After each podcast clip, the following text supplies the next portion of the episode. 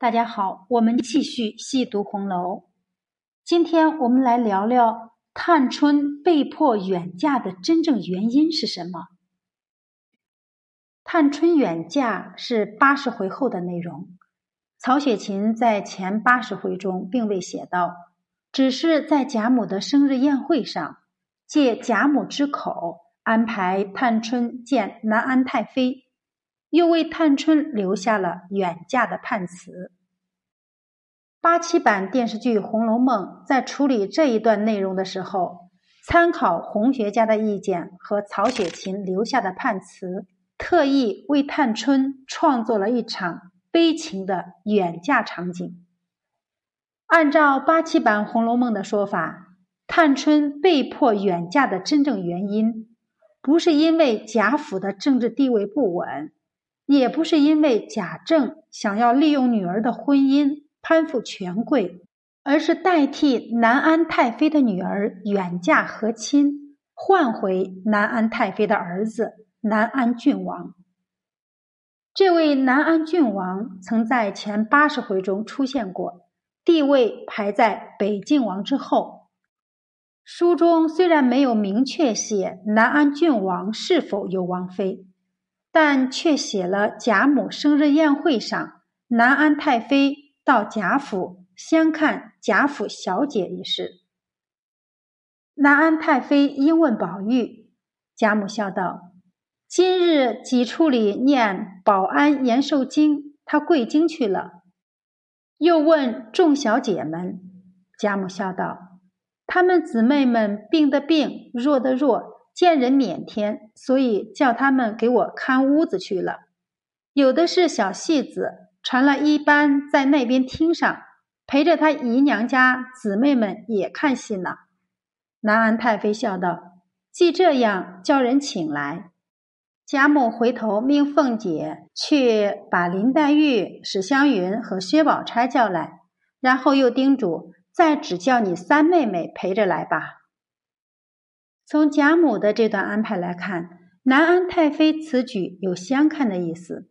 贾母的安排也很有意思。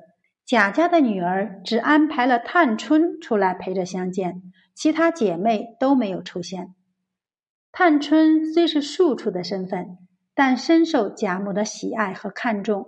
在这样的场合，迎春上不了台面，惜春年龄又小，唯有探春比较合适。贾母推出探春，也是为了贾府的政治利益考虑。通过贾母的这段特殊的安排，就暗示了南安太妃有带儿子南安郡王相亲的意思。有人怀疑探春庶出的身份不能嫁给南安郡王做王妃，其实探春嫁给南安郡王做王妃还是有这种可能的。毕竟当时的贾府是皇亲国戚，贾元春是贵妃娘娘，探春是贾元春同父不同母的妹妹。如果南安郡王娶了她做嫡福晋，也是有这种可能的。但在八七版《红楼梦》的改编中，探春没有嫁给南安郡王，而是代替南安太妃的女儿远嫁和亲。目的正是为了救南安郡王回来。事实上，历史上的曹家曾经出了两位王妃，一个是曹寅的长女嫁给了平郡王纳尔苏，而且还是康熙皇帝赐婚，算是给了曹家天大的恩典，让他家与皇室联姻，抬高了曹家的政治地位。除了这位平郡王妃。曹家还有一位王妃，就是曹寅的另外一个女儿，嫁给了蒙古王子，做了王妃。按照这位蒙古王妃远嫁的故事，曹雪芹借贾母之手，原本也为探春安排了一门好心事，但是有意让探春嫁入南安郡王府做王妃。不曾想，正是贾母安排探春。见南安太妃的这场戏，为探春远嫁提供了可能性。南安郡王打了败仗，被藩国抓了。藩国提出要和亲，这个和亲的对象原本应该是南安郡王的妹妹，也就是南安太妃的女儿。但做母亲的不会舍得自己的女儿去和亲，就到贾府收养了一个义女，代替自己的女儿远嫁和亲。这个被收养的女儿人选就锁定在探春的身上，只有探春符合条件。那位南安郡王或许不知道，有这样一位优秀的女孩，为了他被迫远嫁。